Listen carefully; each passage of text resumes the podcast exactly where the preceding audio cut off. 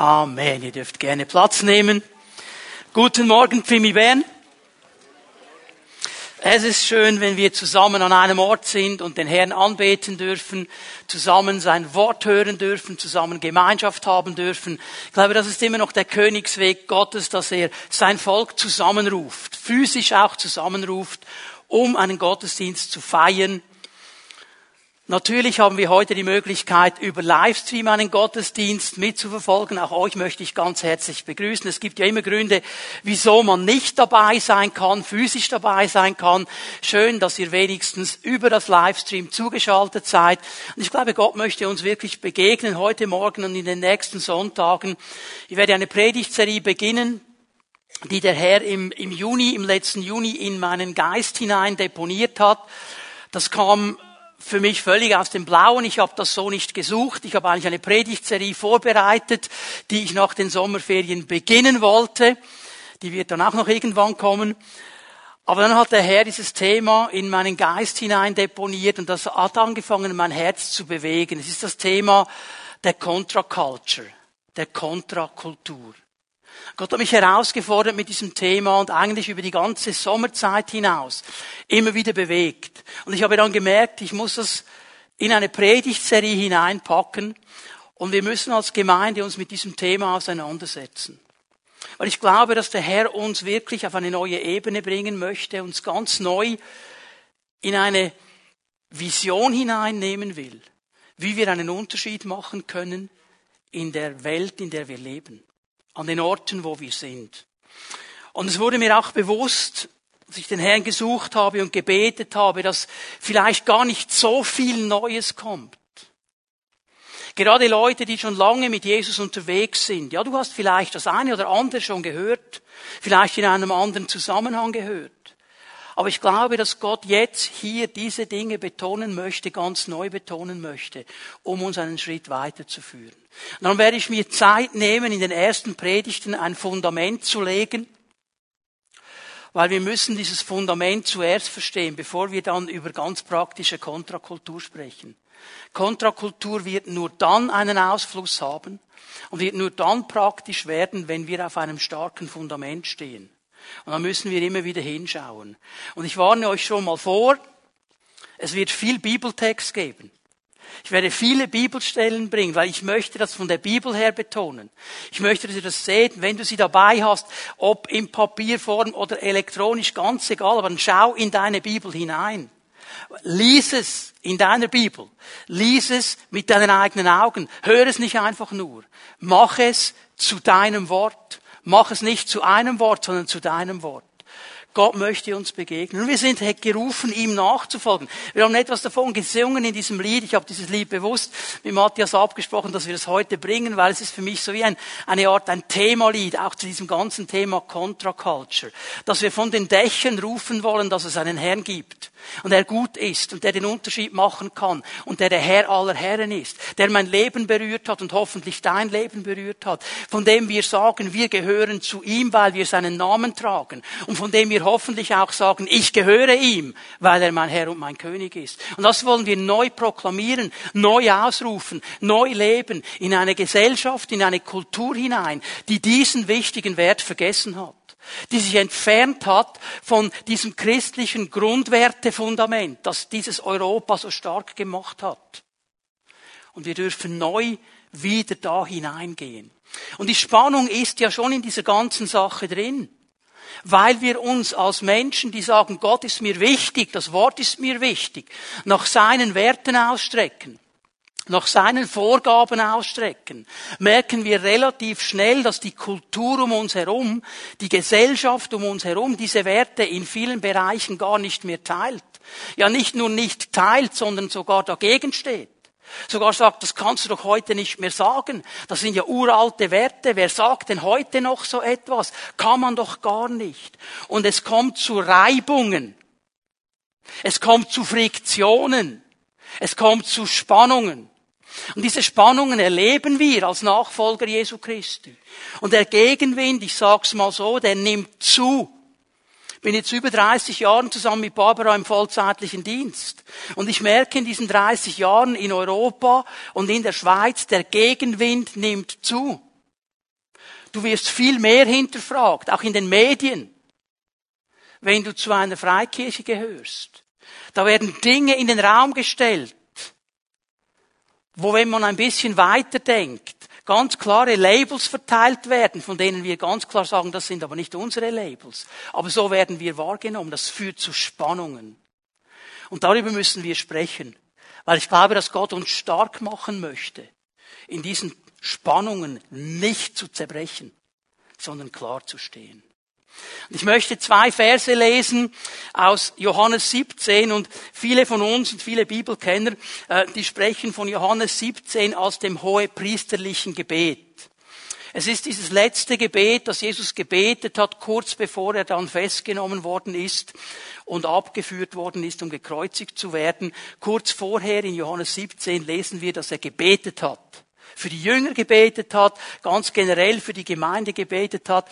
Und als ich dieses Gebet neu gelesen habe, wurde mir etwas bewusst. Eigentlich ist es nicht einfach nur ein hohepriesterliches Gebet. Es ist ein Contra-Culture-Gebet. Weil das Thema der Kontrakultur nimmt Jesus nämlich auf. Das möchte ich euch zeigen. Wir lesen nur mal zwei Verse. Johannes 17, die Verse 14 und 15. Jesus betet hier, ich habe ihnen dein Wort weitergegeben. Spricht die Jünger an. Er spricht zum Vater, sagt, Vater, ich habe den Jüngern dein Wort weitergegeben. Deine Werte, die Inhalte deines Reiches. Und jetzt schau mal, was kommt. Und nun hasst sie die Welt, weil sie nicht zu ihr gehören, so wie auch ich nicht zu ihr gehöre. Ich bitte dich nicht, sie aus der Welt herauszunehmen, aber ich bitte dich, sie vor dem Bösen zu bewahren. Und diese beiden Verse hier. Und in diesen beiden Versen, ich möchte hier in einer längeren Vorrede ein paar Punkte klar machen. Und ich werde dann im Laufe der Predigtserie auf den einen oder anderen Punkt noch näher eingehen. Aber hier mal so eine Roadmap, dass wir ein bisschen die Spannung und die Friktion verstehen, die Jesus auch aufnimmt. Das erste, was er hier mal ganz klar macht, die Nachfolger Jesu, die haben das Wort Gottes gehört. Sie haben die Werte Gottes gehört und sie haben sie nicht nur gehört, sie haben sie ernst genommen, angenommen und sind ihnen gehorsam. Sie leben diese Worte. Das sind ihre Werte geworden. Und darum kommt es zu Spannung. Ich möchte hier Römer 10, 13 und 14 kurz in die Mitte werfen. Römer 10, Vers 13 ist ja ganz bekannt, das ist ein Zitat aus dem Alten Testament. Einfach, dass wir uns hier richtig verstehen. Wenn Paulus das hier zitiert, und Petrus hat es auch schon zitiert an seiner Pfingstpredigt, das ist ein alttestamentlicher Inhalt. Und es zeigt mir einmal mehr, dass wir das Alte Testament nicht abkoppeln dürfen und nur das Neue lesen. Denn die meisten, die ganz großen Inhalte sind im Alten schon drin. Schau mal. Jeder, der den Namen des Herrn anruft, wird gerettet werden. Amen. Ich liebe diese Aussage. Jeder, der den Namen des Herrn anruft, wird gerettet werden. Es zeigt mir, wenn ich den Herrn anrufe, dann kann ich damit rechnen, dass er mich rettet, dass er kommt, dass er mir hilft, dass er aktiv wird. Aber, jetzt kommt Vers 14 dazu. Bevor ich nämlich, sagt Paulus hier, anrufen kann, muss ich glauben. Nun ist es aber doch so. Den Herrn anrufen kann man nur, wenn man an ihn glaubt. An ihn glauben kann man nur, wenn man von ihm gehört hat. Von ihm hören kann man nur, wenn jemand da ist, der die Botschaft von ihm verkündet. Und hier sehen wir den Wert des Wortes Gottes. Ohne dieses Wort geht nichts. Aber durch dieses Wort kann alles gehen. Und diese Jünger, sagt Jesus, sie haben dieses Wort angenommen. Sie haben es gehört, sie haben es ernst genommen und sie sind diesem Wort gehorsam. Und dann ist etwas mit ihnen geschehen. Sie kommen jetzt hinein, das ist der zweite Teil meiner Vorrede, sie kommen jetzt hinein in ein neues Reich. Durch diese Entscheidung, auf dieses Wort einzugehen, kommen sie in das Reich Gottes hinein. Und das ist eine andere Kultur und andere Werte als das, was sie bis jetzt gewohnt waren. Und jetzt fängt die Spannung an. Kolosser 1, Vers 13. Er, Jesus, hat uns aus der Gewalt der Finsternis befreit, aus dem Reich der Finsternis, aus der Kultur, in der wir waren, aus der Wertegesellschaft, aus der wir waren, hat er uns befreit und hat uns in das Reich versetzt, in dem sein geliebter Sohn regiert. Ein anderes Reich. Wir sind hier versetzt worden. Und wir sollen in den Werten dieses neuen Reiches leben. Wir sind geistlich gesehen versetzt, platziert in ein neues Reich hinein.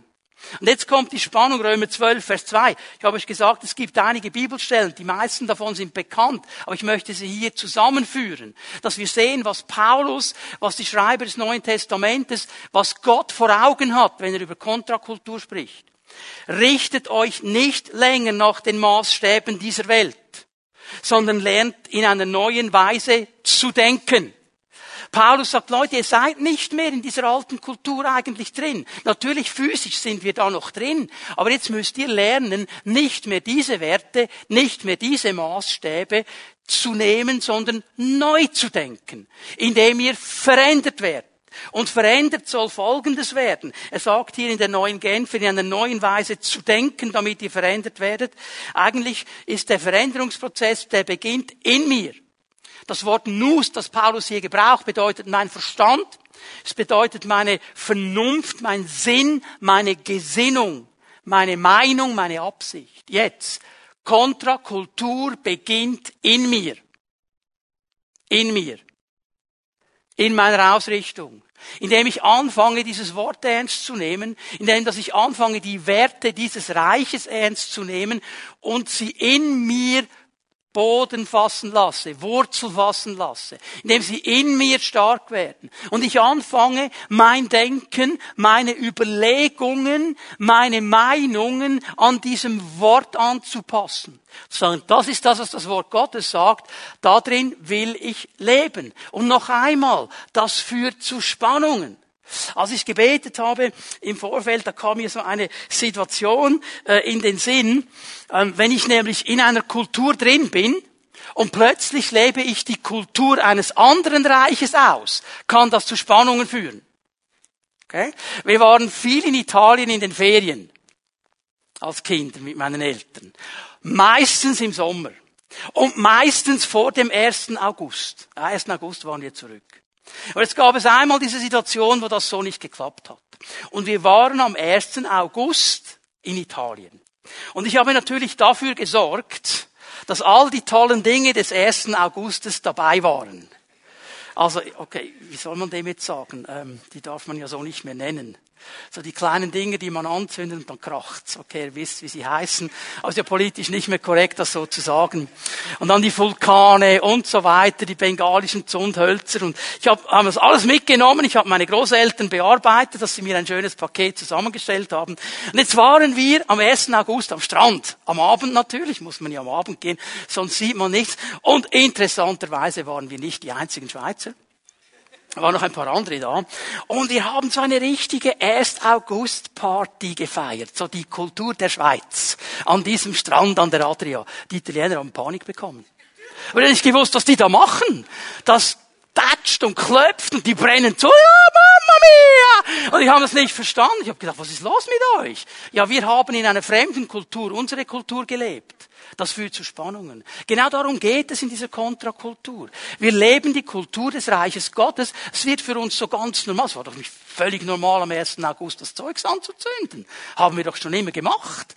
Und es soll für mich so normal werden, dass ich anfange, in dieser Kultur drin zu leben. Und noch einmal, mein dritter Punkt der Vorbemerkungen, diese Spannung, die wird kommen und die muss, und jetzt wird's ganz knackig, Leute, die muss ausgehalten werden. Wir müssen wieder lernen, resilient zu werden. Ich merke, viele Christen, die brechen bei der kleinsten Spannung zusammen. Sie können keine Spannung aushalten, weil sie denken, jetzt ist Jesus nicht mehr da. Oder jetzt hat mich der Teufel überwältigt. Das ist viel zu kurz gegriffen. Schau noch einmal, was Jesus gebetet hat im Vers 15 da oben. Ich bitte dich, dass du sie nicht aus der Welt nimmst nicht rausnehmen. Weil Jesus hätte sagen können, komm, nehmt die alle mit. Dann haben die keine Spannungen, da sind wir alle zusammen, cool. Er sagt, nein, die lassen wir da drin. Die leben in dieser Spannung. Warum? Weil sie von den Dächern ausrufen sollen, dass Jesus der Herr ist. Weil sie diese Kultur leben sollen. Ich lasse sie da drin, ich bewahre sie, Vater, bewahre sie, da werden wir dann darüber sprechen, was das heißt. Aber diese Spannung, bitte, die kannst du nicht auflösen. Bitte hör auf mit dem Versuch, mit frommen Ausreden jede Spannung aufzulösen. Das ist nicht biblisch. Es gibt Spannungen und die müssen wir stehen lassen. Und das ist eine Glaubensaussage, die ich so mache, nicht eine Wischiwaschi-Aussage. Ja, wenn du Glauben hast, kannst du alles überwinden. Du kannst aber auch bestehen in der Spannung. Jesus hat gesagt, nimm sie nicht raus. Diese Spannung, und das ist mir der wichtigste Punkt, die kann nur mit Gottes Hilfe richtig verstanden werden.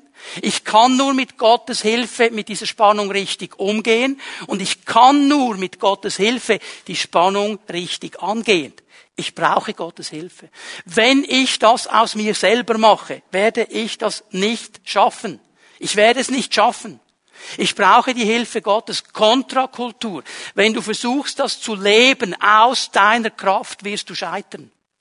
Du brauchst die Kraft Gottes. Die verändernde Kraft Gottes, die Kraft seines Geistes, die Kraft seines Wortes, die Kraft der Gemeinschaft, der Brüder und Schwestern. Darum ist es wichtig, dass wir zusammenkommen, wo wir uns ermutigen. Ich gebe euch hier einen Abschnitt aus Philipper 2, Vers 13, wo Paulus das so in seiner eigenen Art wunderbar auf den Punkt bringt. Vers 13. Gott selbst ist ja in euch am Werk und macht euch nicht nur bereit, sondern auch fähig, das zu tun, was ihm gefällt. Also jetzt nehme ich mal das Wort Contra-Culture hinein. Gott macht dich bereit für Contra-Culture und er macht dich fähig, Contra-Culture zu leben. Hast du gesehen, dass er es ist? Dass er es ist? Er macht es. Ich muss mich zur Verfügung stellen. Ich muss bereit sein, mich zur Verfügung zu stellen. Aber die Kraft dazu kommt von Ihnen. Schau mal, wie es weitergeht. Verbannt alle Unzufriedenheit und alle Streitsucht aus eurer Mitte. Mit anderen Worten, kommt zusammen.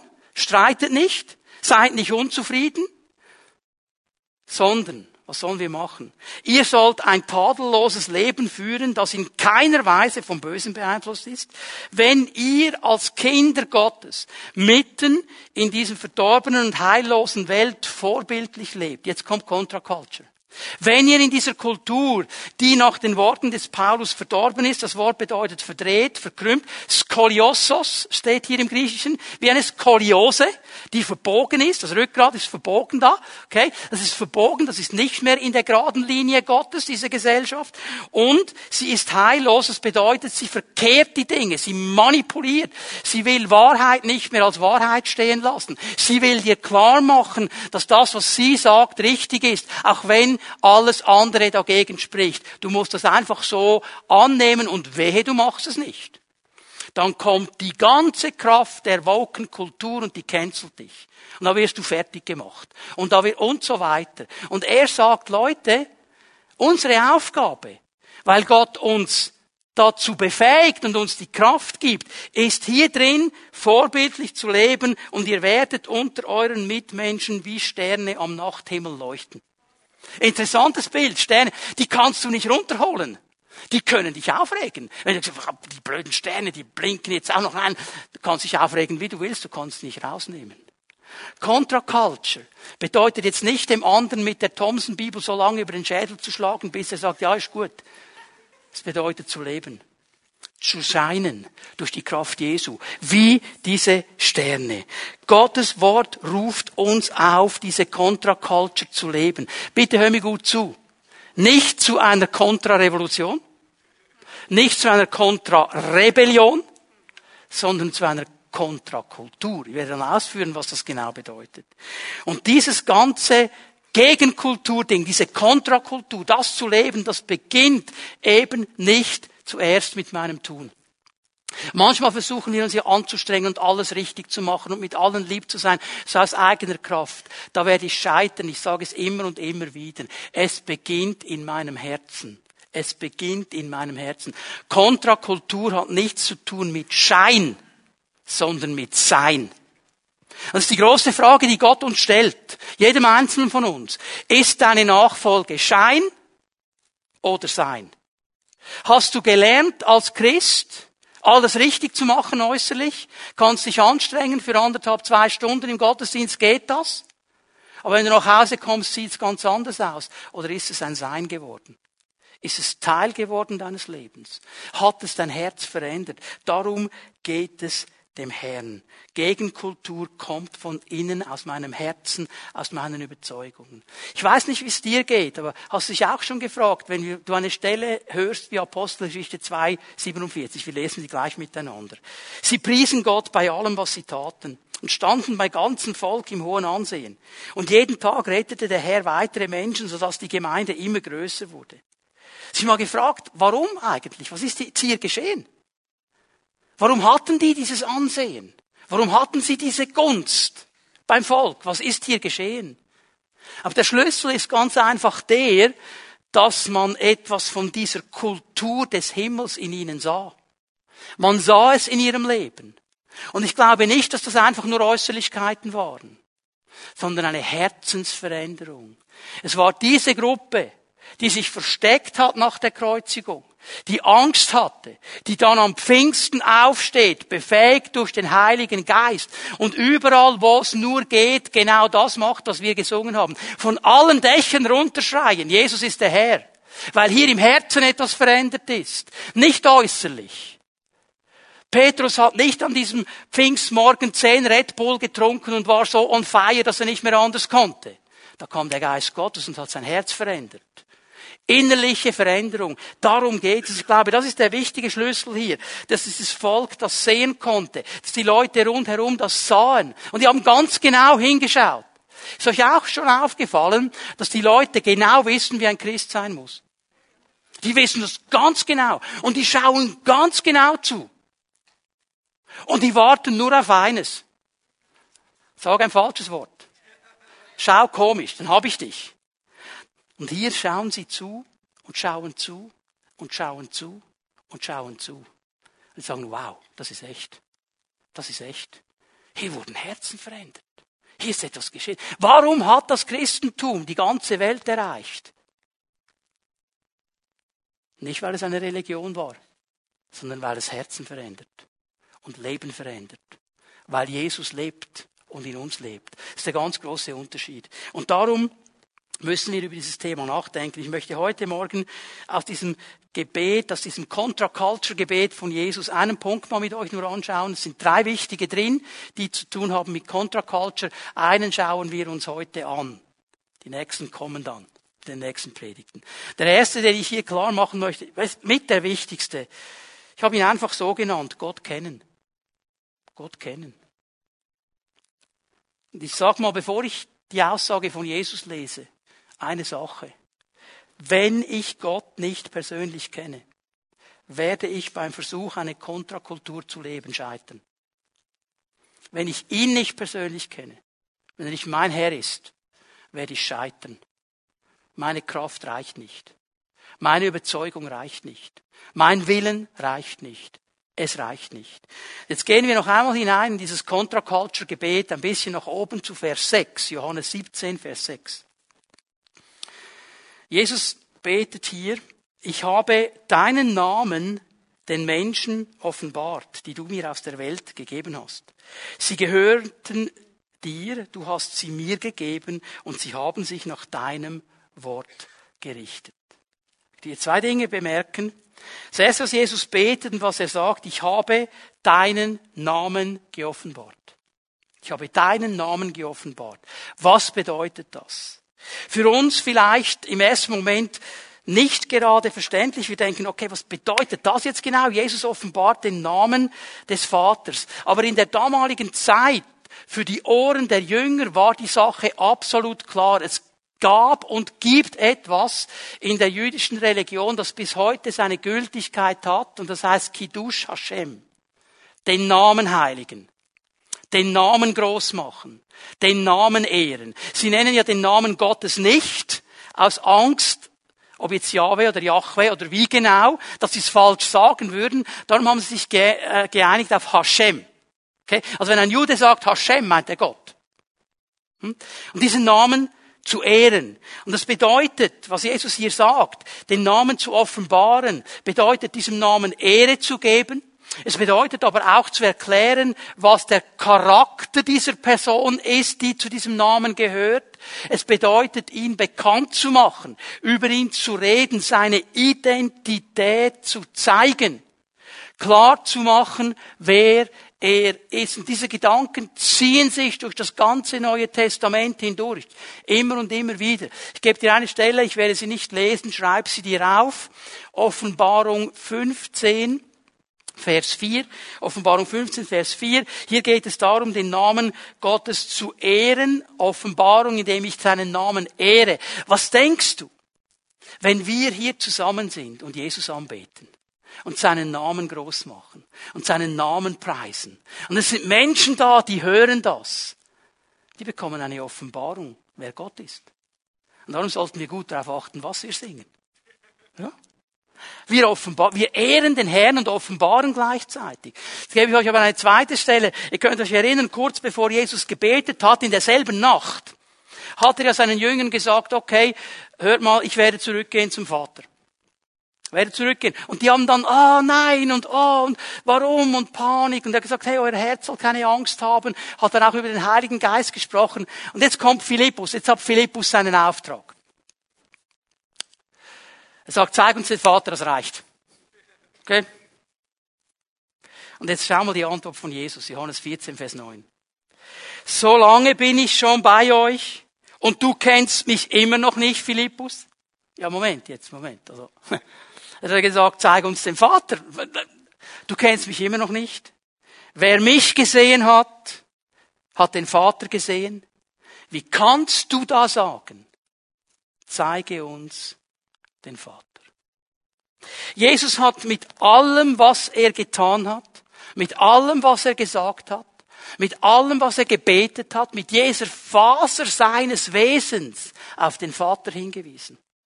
Und immer wieder gesagt, wer mich sieht, der sieht den Vater, wer den Vater sieht, der sieht mich. Mit anderen Worten, wir sind absolut identisch. Es gibt keinen Unterschied. Ich bin auf diese Erde gekommen, ich bin Mensch geworden, damit ihr den Vater seht.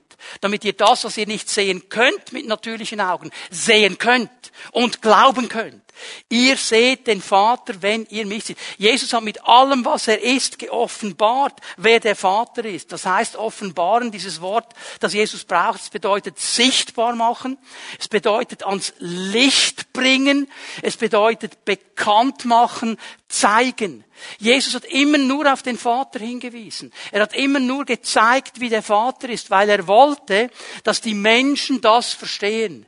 Sie müssen verstehen, wer der Vater ist. Und der Vater hat alles in Bewegung gesetzt, um das klar zu machen.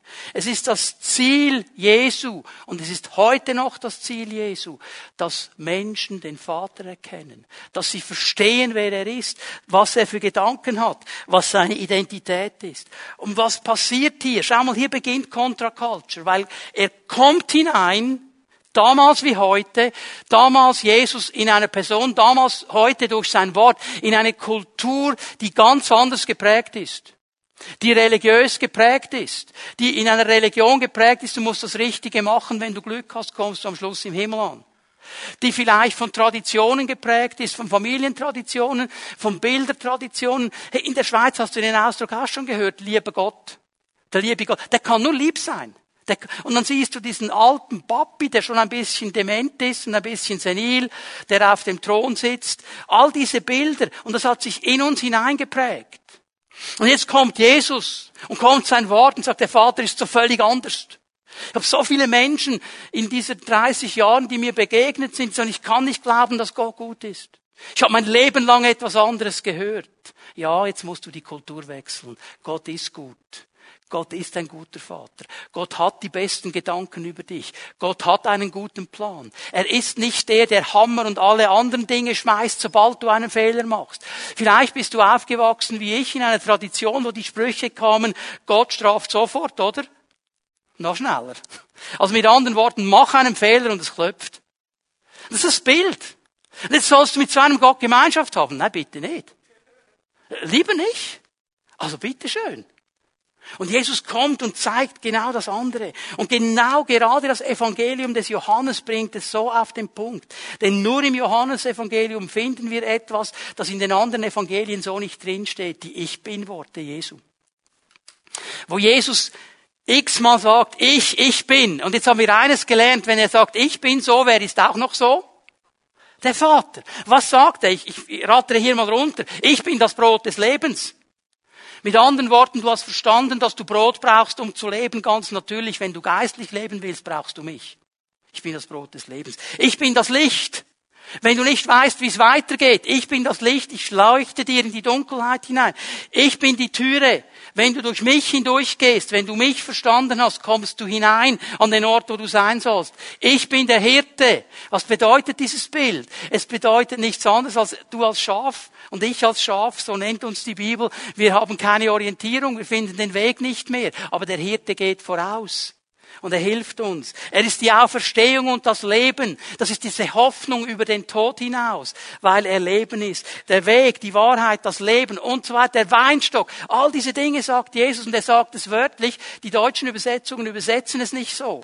Aber eigentlich müsste man übersetzen, ich, ich bin. Jeder andere, der zur damaligen Zeit gesagt hätte, ego eimi, also zweimal ego, ist Egoist. Außer Jesus. Weil er sagt, ich und kein anderer. Das ist dieses ego -Eim. Ich und kein anderer. Das findest du nur bei mir. Und darum will er diesen Menschen begegnen. Und jetzt kommt der interessante Punkt. Das hat mich so bewegt. Schau noch einmal schnell zu Vers äh, 6 nach oben. Ich habe deinen Namen den Menschen geoffenbart, die du mir aus der Welt gegeben hast. Hast du das gesehen? Wow. Leute, mich hat das bewegt. Weißt du, was Jesus hier sagt? Jesus spricht jeden Menschen an. Jeden Menschen. Es geht nicht darum, wie wir gelebt haben bis jetzt. Es geht nicht darum, dass er die Frommen angesprochen hat, die Religiösen angesprochen hat, die Gutmenschen angesprochen hat, die, die lieb sind und gutmütig sind. All die Leute, von denen wir denken, ja, die würde er zuerst ansprechen. Er spricht Leute an aus der Welt. Und was haben wir gelesen über diese Welt? Sie ist verdreht. Sie ist verdorben. Diese Leute redet Jesus an, weil er dir ein Angebot machen möchte, weil er dir sagt, ich möchte dich berühren, weil ich diese Welt oder dieses System oder eben die Menschen in diesem System so sehr liebe, dass ich alles bewege und alles gebe, um sie zurückzubringen zu mir, um sie wieder dahin zu bringen, wo sie hingehören, nämlich in die Beziehung zu mir. Wenn Jesus davon spricht, dass er den Vater offenbart, dass er den Namen des Vaters offenbart, dann hat er verschiedene Dinge im Auge. Schau mal, was heißt das? Es heißt, schreib dir das auf, weil das ist ganz wichtig. Es heißt, der Mensch soll Gott kennen. Also ein ganz grundsätzliches Wissen über wer ist Gott, wie ist Gott. Wenige Menschen haben Mühe mit einem Konzept einer übersinnlichen Kraft. Das gibt irgendetwas. Irgendetwas gibt es schon. Die sagen heute, wir sind ja so diversity geprägt heute. Ja, wenn du es Gott nennen willst, ich nenne es irgendwie anders. Aber wir meinen dann ja alle dasselbe am Schluss. Da sind wir uns alle einig, da haben wir Happy Family, oder? Da können wir Party machen. Ja, es gibt so etwas Übergeordnetes. Das kann man ja wissen, nicht? Und das ist ja dann schon schön und wunderbar. Und dann können dann all die Lieder, die man interessant hat. Wisst ihr, wo man die Lieder singt? An der Fasnacht. Wir kommen alle, alle in den, weil wir alle Engelein sind. Und so weiter. All diese Dinge, ja, das, Gott will. Und Jesus will, dass Menschen den Vater kennen. Aber, es geht ja weiter. Sie sollen ihn eben erkennen. Erkennen. Nicht nur kennen. Erkennen. Das heißt mit anderen Worten, sie sollen verstehen, dass er einzigartig ist. Dass er nicht kopierbar ist, dass es keine Alternativen gibt, dass er der einzigartige Gott ist. Und weißt du was, das reicht auch noch nicht. Das kannst du alles erkennen. Aber weißt du, was Gott echt will und für was Jesus am Kreuz von Golgatha gestorben ist? Dass der Mensch, du und ich, den Vater persönlich kennenlernen. Nicht kennen, nicht erkennen, persönlich kennen. Ganz persönlich. Und jetzt muss ich euch diese Stelle lesen, die ihr schon viele Male gehört habt, die aber eben ganz, ganz wichtig ist. Und ich lese sie aus dieser Übertragung, das Buch Johannes 1, Vers 12. Allen, die ihn willkommen hießen, denen übertrug er Vollmacht. So wurden sie zu Kindern Gottes. Das sind die, die ganz und gar auf ihn vertrauen, seinen Namen haben sie über ihr Leben gesetzt. Das ist dieser Moment, wo du nicht nur sagst, ja, ich glaube, dass es einen Gott gibt. Und ich glaube, dass der irgendwo die Dinge im Griff hat und alles kann. Es geht weiter als, okay, Gott macht das dann schon irgendwie. Es geht dahin, dass du sagst, und er ist nicht irgendein Gott, er ist mein Gott. Er ist nicht irgendein Vater, er ist mein Vater. Er ist nicht nur gut für die anderen, er will gut sein in meinem Leben. Er hat nicht nur Kraft für die anderen, er hat Kraft in meinem Leben. Und es braucht diesen Moment, das Buch sagt hier, die ihn willkommen hießen. Ich weiß nicht, wie es dir geht, wenn es klingelt an deiner Tür, du machst auf, da steht jemand und du sagst, ah, hallo und Türe wieder zu. In der Regel laden die Leute ein, reinzukommen, okay? Das wäre das Bild hier. Willkommen heißen heißt, komm rein, mach's dir bequem, wir teilen das miteinander, setz dich in mein Wohnzimmer. Und das ist eigentlich das, was wir Jesus sagen sollen. Immer und immer wieder, setz dich in mein Wohnzimmer. Und weißt du, was das Wohnzimmer ist, das Jesus am meisten liebt?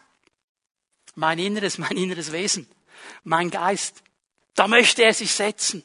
Und dann möchte er anfangen, mein Leben zu verändern. Es braucht diesen Moment. Es reicht nicht einfach anzuerkennen, dass es einen Gott gibt. Schau mal, ich kann Gott kennen. Ich kann ganz viel über ihn wissen. Das ändert noch nichts. Schon mal etwas gelesen von den Pharisäern und den Schriftgelehrten?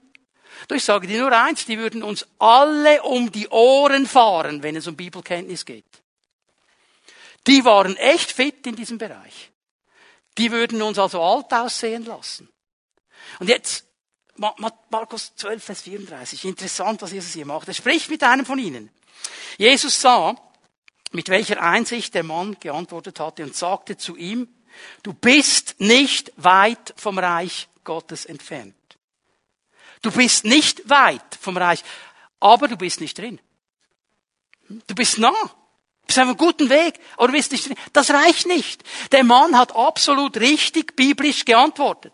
Er hat biblisch die richtige Antwort gegeben. Er hat sich richtig verhalten. Und Jesus sieht aber das Herz und sagt, du bist nicht weit davon entfernt. Es braucht noch diesen Moment, wo du sagst, und jetzt, Herr, wirst du mein persönlicher Herr. Jetzt komme ich hinein in dieses Reich. Es reicht nicht, viel über ihn zu wissen. Bitte, ich möchte dich fragen heute Morgen, weißt du viel über ihn oder kennst du ihn? Das ist ein Unterschied. Weißt du viel über ihn? Hast du gelernt, dich in einer Pfingstgemeinde zu sozialisieren? Das heißt, du weißt, wie du dich benehmen musst, du weißt, was du sagen sollst und nicht sagen sollst, aber kennst du ihn? Kennst du ihn wirklich? Ist er Teil deines Lebens? Wenn er es nicht ist, egal wie lange du die Gottesdienste besuchst, dann lad ihn heute ein, weil du musst ihn kennen. Du musst ihn kennen. Es reicht auch nicht, ihn zu erkennen, also zu verstehen, dass es ihn wirklich gibt. Das reicht noch nicht. Das ist noch nicht der Punkt. Schau mal Prediger 3, Vers 14. Ich meine, der Prediger, der ja gekämpft hat, ich erkannte, dass alles, was Gott schafft, endgültig ist. Nichts ist ihm hinzuzufügen, nichts ist davon wegzunehmen. Und Gott hat es so gemacht, dass man sich vor ihm fürchtet. Also Respekt und so, ja. Aber das verändert das Leben noch nicht. Es verändert das Leben noch nicht. Schau dir mal das Daniel-Buch an. Diese Könige, diese heidnischen Könige, die mit Gott eine Begegnung hatten, dann sogar aufgestanden sind und gesagt haben, das ist der allerhöchste Gott, aber ihr Leben wurde nicht verändert. Weil sie zwar anerkannt haben, dass er der allerhöchste Gott ist, aber nicht über ihrem eigenen Leben. Das ist nicht genug. Du kannst hundertmal Lobpreislieder singen über die Größe und die Stärke Gottes. Wenn es in deinem Leben nicht persönlich geworden ist, gehst du an dem vorbei, was er für dich hat. Und ich möchte dich einladen, ich spüre, dass Jesus darum wirbt heute Morgen, dass er unsere Herzen bekommt.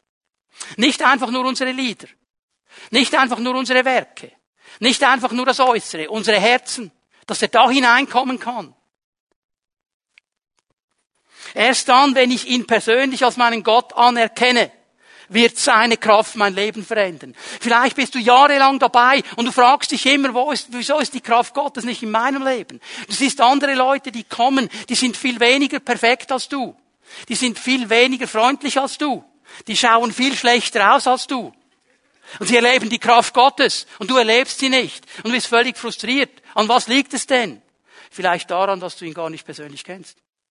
Erst dann, erst dann wird seine Kraft in dein Leben kommen. Und Gottes Wort braucht hier verschiedene Begriffe. Ich kann die jetzt nicht alle theologisch auslegen, aber ich kann sie erwähnen. Es spricht von einer Wiedergeburt, von einer neuen Geburt. Es spricht von einer neuen Schöpfung. In dem Moment, wo Jesus persönlich mein Herr wird, werde ich eine neue Schöpfung. Es geschieht Neues in mir. Spricht von einer Adoption hinein in die Familie Gottes. Und das macht den Unterschied. Schau mal, wenn du irgendwo ein armer Schlucker bist, von mir aus in einem Waisenhaus, kannst du an Oliver Twist denken oder was immer du denken willst. Okay? So ein armes Waisenkind hat nichts. Gar nichts. Und jetzt kommt Elon Musk. Kennt ihr den? Man sagt, es ist der reichste Mann der Welt. Ich weiß ja nicht, was der hat, ist ja egal. Jetzt kommt er und adoptiert dieses Kind. Das wird das reichste Kind der Welt. Da geschieht etwas. Es geschieht etwas. Aber erst in dem Moment, wo das eben passiert. Und Gott will dich adoptieren, er will dich aufnehmen. Schau mal 2. Korinther 5, 17. Ich habe euch gesagt, es kommen viele Bibelstellen, die ihr kennt. Aber schaut sie mal in diesem Licht an. Darum, Paulus muss den Kontrapunkt setzen. Wenn jemand in Christus ist, ist er eine Neuschöpfung. Das Alte ist vergangen, siehe, Neues ist geworden. Gott hat etwas deponiert in diesem Moment in uns. Durch meine Entscheidung, mit Gott zu leben, wird alles anders in mir. Nicht äußerlich. In mir zuerst, okay? Ich werde ein Kind Gottes. Ich werde in diese Familie hineingenommen. Ich fange an, die Kultur meiner neuen Familie zu verstehen und zu leben. Ich fange an, in diesen Dingen drin zu leben. Hier beginnt Kontrakultur. In meinem Herzen.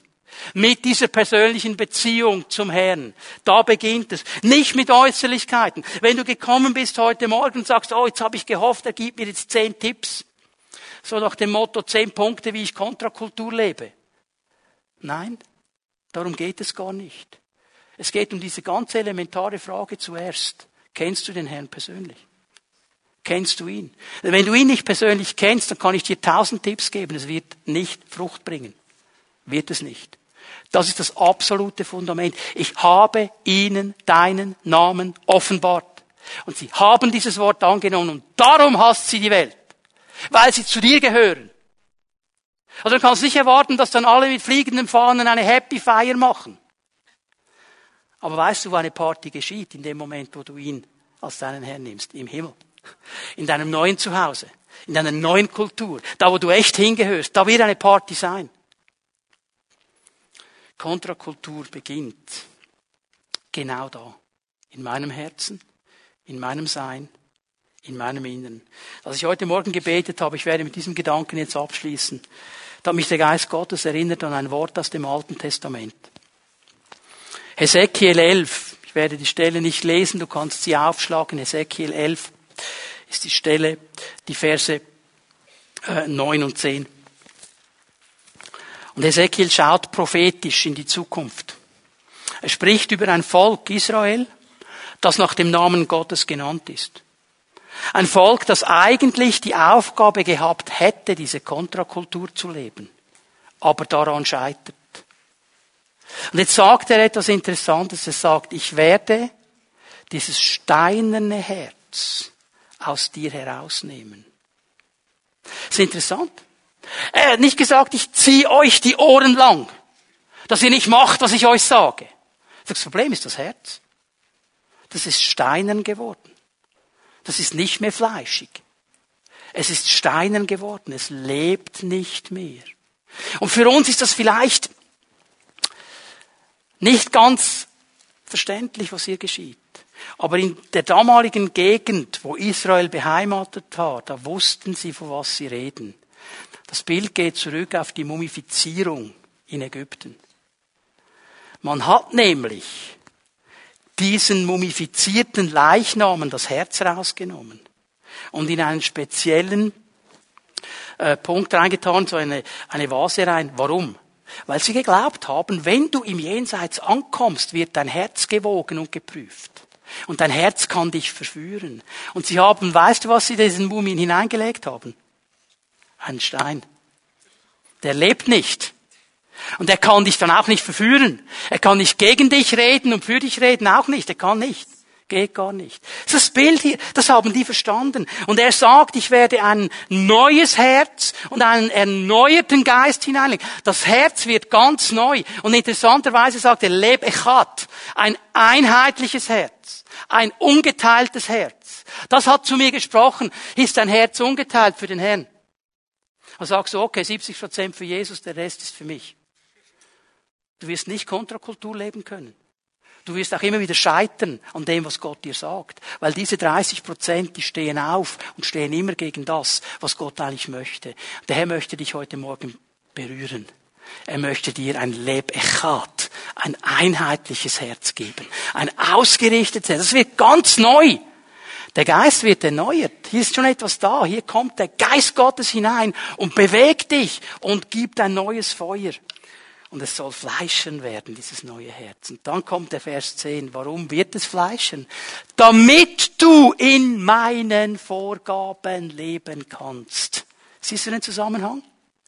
Contra Culture beginnt hier bei meinem Herz. Es beginnt in meiner Beziehung zum Herrn. Und die Frage noch einmal, die Gott uns heute stellt. Ich lade dich ein, dass wir aufstehen miteinander und werden den Herrn jetzt noch einmal anbeten und preisen. Und die Frage, die er uns stellt, und ich möchte dich bitten, diese Frage ganz ehrlich zu stellen heute Morgen. Also Sie Zeit nehmen, diese Frage über unsere Nachfolge zu stellen. Ist meine Nachfolge Schein oder Sein? Ist es echt oder ist es nicht echt? Ist es etwas, das ich gegen außen vorgebe, aber innerlich geht mein Herz so oft in eine andere Richtung. Und ich leide darunter. Und es regt mich auf. Weißt du, es ist interessant, wenn dein Herz nicht ungeteilt dem Herrn gehört, dann regen dich alle die auf, die ein ungeteiltes Herz haben. Dann findest du die extrem und oberfromm und kann man doch nicht so. Und jetzt wären wir wieder bei Philipper 2. Dann ist Unzufriedenheit, da ist Streit, der tut ja nur so fromm die ganze Zeit. Vielleicht ist das Problem aber mein Herz, das sich entfernt hat vom Herrn. Ist meine Nachfolge Schein oder Sein? Lass uns mal einen Moment in der Gegenwart Gottes stehen mit dieser Frage. Und wenn wir als Versammlung so vor ihm stehen, möchte ich bitten, dass wir für einen Moment jetzt unsere Augen schließen dass niemand herumschaut in diesem Raum. Und ich möchte dich fragen, hat der Herr zu dir gesprochen heute Morgen? Vielleicht bist du hier als jemand, der sagt, ich habe diesen Schritt hin zu Jesus noch nie gemacht. Ich habe ihn noch nie persönlich eingeladen. Ich habe verstanden heute Morgen, das wäre ganz, ganz wichtig. Und du willst das tun. Dann gib ihm eine Antwort. Vielleicht bist du hier heute Morgen und hast gemerkt, mein Herz ist nicht mehr ungeteilt mit dem Herrn. Mein Geist ist müde geworden. Ich brauche diese Berührung, ich brauche diese Erneuerung, ich brauche dieses neue Herz. Ich will mich ganz neu entscheiden, in dieser Beziehung mit Gott zu leben und diese Beziehung zu vertiefen und wieder zu investieren in diese Beziehung hinein. Gib ihm eine Antwort. Und wenn wir die Augen geschlossen halten und niemand herumschaut, dann möchte ich dich einladen, dass wenn der Herr dich angesprochen hat und du ihm eine Antwort geben möchtest, dass du da, wo du bist, deine Hand ausstreckst zu ihm. Es schaut niemand herum. Strecke deine Hand aus zu ihm und ihm sagst, Herr, ich will das, damit ich für dich beten kann von hier vorne. Danke, Herr, danke, Herr. Ja, streck deine Hand zu ihm aus und du sagst, Herr, ganz neu, ganz neu will ich mit dir in diese Beziehung hineinkommen. Mein Herz soll ungeteilt sein. Es soll klar sein für dich. Weil Jesus Christus, du siehst diese Menschen, diese Frauen und Männer, die ihre Hand ausstrecken zu dir und die sagen, Herr, wir wollen in dieser persönlichen Beziehung mit dir stehen. Unsere Nachfolge, sie soll nicht ein Schein sein, sondern sein. Und Herr, du weißt, was genau die Sache ist. Du weißt, warum die Hände ausgestreckt sind. Und ich bitte dich, dass du jetzt in diesem Moment genau da berührst und genau da befähigst, was es braucht. Herr, wo dieses Herz steinern geworden ist, ich bitte dich um eine Transplantation. Nimm dieses steinerne Herz, schenk ein frisches Herz, ein fleischendes Herz, wo der Geist müde geworden ist. Schenk einen frischen neuen Geist, ungeteilt ausgerichtet auf dich. Da, wo vieles so zu einer Routine geworden ist, schenk neu diese erste Liebe, diese Liebe, wo eine Beziehung so ganz neu ist, diese Begeisterung, diese Freude. Herr, dass wir wirklich Menschen werden dürfen die in einer Contra-Culture leben. Nicht, weil sie müssen, nicht, weil sie gezwungen werden, sondern weil ihr Herz sie dahin bringt. Danke, Jesus, dass du uns begegnest. Wir werden Jesus noch einmal anbeten miteinander. Ich möchte dich einladen, wenn du deine Hand ausgestreckt hast, hab doch den Mut, jetzt hier nach vorne zu kommen. Ich werde die Pfimiet Homeleiter bitten, sich bereit zu machen. Und wir würden gerne dich noch segnen. Wir würden gerne für dich beten, dass diese Entscheidung fest wird und bleibt in deinem Leben. Geh nicht an diesem Moment vorbei. Wir beten Jesus an miteinander. Wenn du deine Hand ausgestreckt hast, hab den Mut, hier nach vorne zu kommen. Wenn du sie nicht ausgestreckt hast, aber du hast gewusst, eigentlich hätte ich auch ausstrecken sollen, komm trotzdem. Und jetzt lasst uns Jesus anbeten, lasst uns die Sache klar machen mit unserem Herrn.